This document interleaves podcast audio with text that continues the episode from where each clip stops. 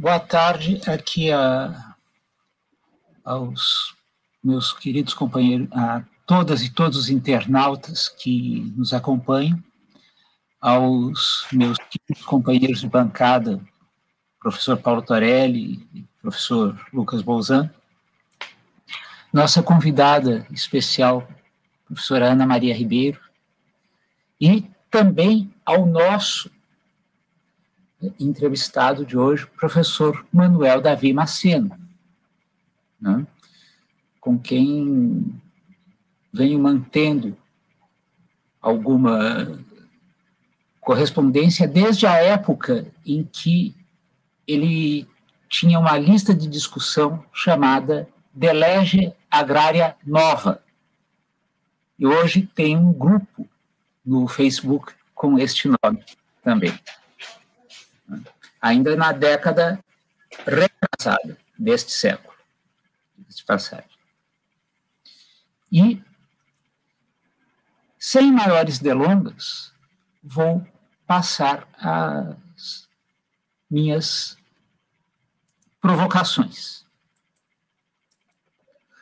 O entrevistado, que tem uma larga produção no âmbito do direito agrário, há um quarto de século, lembrou ele, migrou para o exame das repercussões jurídicas da informática, em especial no que toca à proteção dos dados pessoais.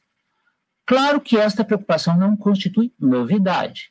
Apenas a título de exemplo, a tese com que o saudoso Milton Fernandes, em 1977, veio a conquistar a posição de professor titular da Universidade Federal de Minas Gerais sobre a proteção civil da intimidade, dedicou um aumento da capacidade de devassar dados pessoais determinado pelo desenvolvimento tecnológico daquela época, quando a comunicação por plataformas como esta ainda era um traço futurista do cotidiano de personagens de ficção científica.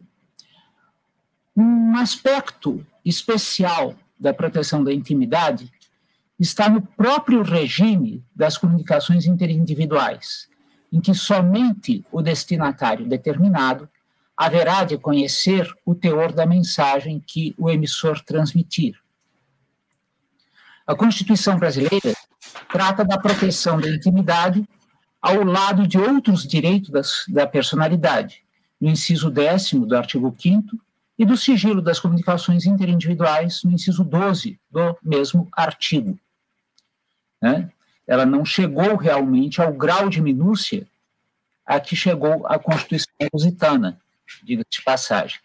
Embora daí tivesse o Supremo Tribunal Federal também extraído algumas consequências já referidas pelo professor Maceno e já ensaiadas quando do julgamento da questão de ordem na ação penal número 307 eh, na qual se discutiu da licitude ou ilicitude da obtenção de dados que estavam nos computadores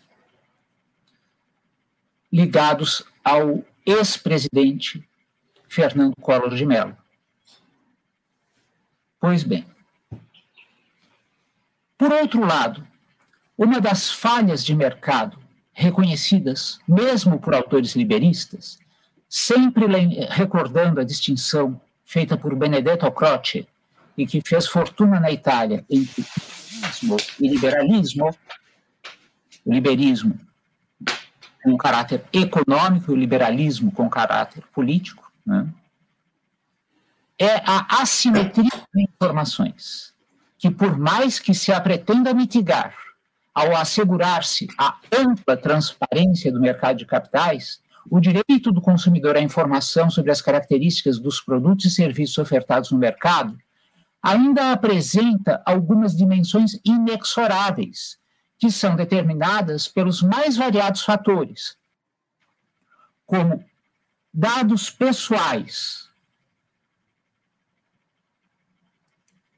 do consumidor, que sejam totalmente irrelevantes para se conduzir alguém a ofertar ou não um produto ou serviço, ou mesmo que até possam ser, mas o consumidor, por bem entenda tratar por si, guardar para si, como as características dos serviços prestados por médicos, advogados, psicólogos, contadores, banqueiros, marcados pela presença do sigilo profissional, em virtude da confiança que neles se há de depositar, como o valor econômico da ciência e tecnologia, que somente existe quando seja conhecida apenas pelo transmitente e o receptor se comprometa a não revelar.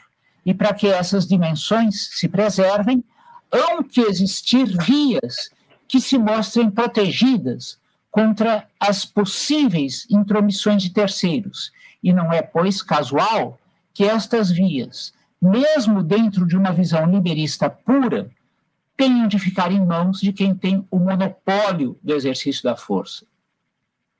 Então, outra dimensão dos riscos já aventados pelo professor Maceno em sua fala inicial.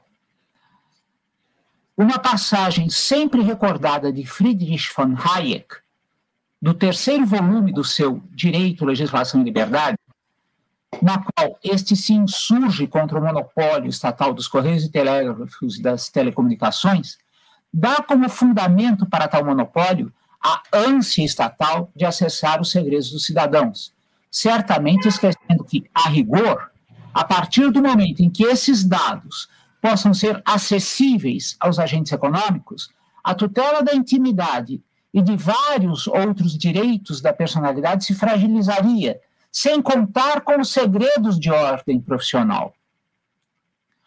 Considerando que o Supremo Tribunal Federal recentemente entendeu juridicamente possível a alienação à iniciativa privada do controle de empresas estatais encarregadas da prestação de serviços de tecnologia da informação, considerados estratégicos no âmbito da administração pública do Poder Central, SERPO, e de serviços de tecnologia da informação em relação aos programas sociais do governo, em especial no que toca aos benefícios previdenciários, o DataPrev, e diante do recente caso envolvendo a aquisição de sistema que, segundo informam integrantes da ala militar do governo brasileiro, possibilitaria o monitoramento de computadores e celulares sem qualquer outro limite que não a boa disposição de quem o operasse, bem como recente portaria já referida pelo professor Maceno, emitida pela Receita Federal,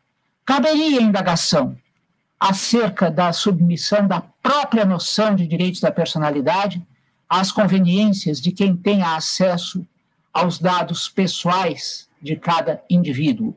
E aí entra também um outro questionamento, que é justamente o quanto poderia sobreviver a noção kantiana de dignidade da pessoa humana, no sentido de esta jamais poder ser considerada um simples instrumento, mas sempre um fim em si mesmo.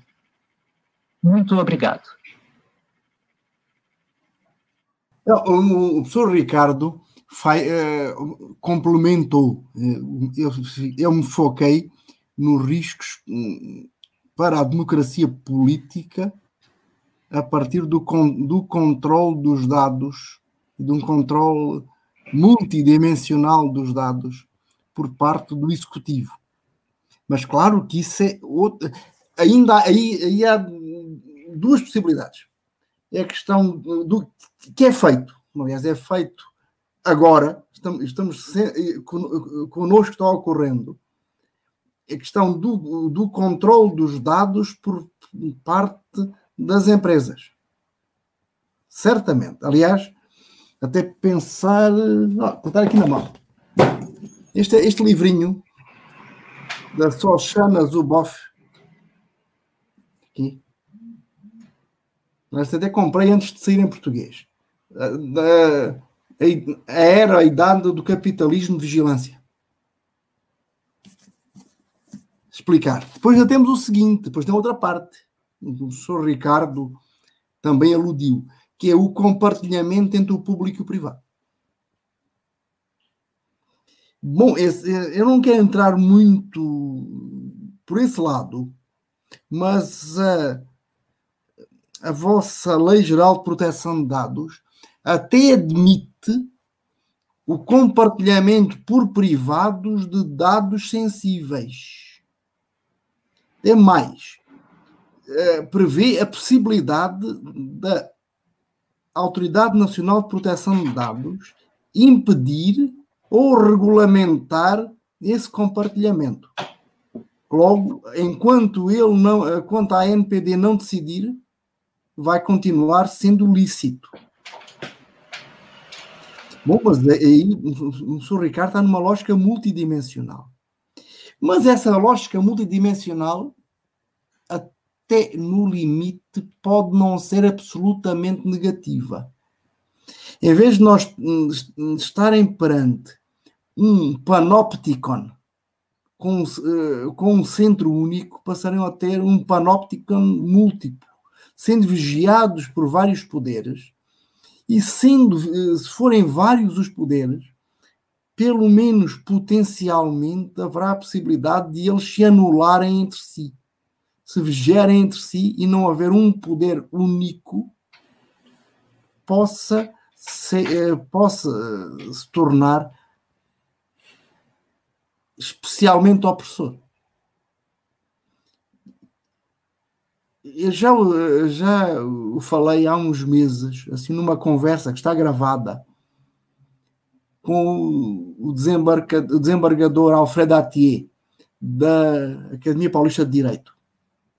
Dizer que, que as disfunções nos órgãos de soberania no Brasil são um fator importante para a manutenção da democracia.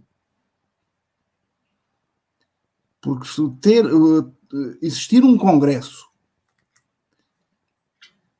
que o Executivo não controla, ou só controla negociando, mas e negociando com pacote financeiro, uh, isso não é barato. Não é barato se, se, se, imaginem se o presidente tivesse uma maioria parlamentar compacta, em que o presidente da Câmara e o presidente do Senado eram do mesmo, e eles davam ordem, os deputados e senadores votavam naquilo que o presidente dizia, uh, sem discutir e sem estender a mão, pelo menos. E, e ainda tivesse uma possibilidade, como está ocorrendo hoje na Polónia, do STF ser desmantelado. E não estou pensando sequer no mérito dos ministros, estou a pensar em que eles não estão eh, ao serviço. Não estão ao serviço nem do, do Executivo, nem do, do Legislativo. E, eh, e, e, mais, e se encontrarmos mesmo a exploração dos nossos dados nós próprios, pelas empresas de tecnologia, elas também não aceitam eh, facilmente ser controladas pelo poder político. E teremos uma multiplicidade de checks and balances, ainda que sejam check, eh, checks and balances uh, um tanto disfuncionais. Mas pensemos assim numa legitimação também um pouco pelos resultados, não pelo procedimento, mas sim pelos resultados. Eu hum, espero que a minha réplica não tenha sido excessivamente desencantada.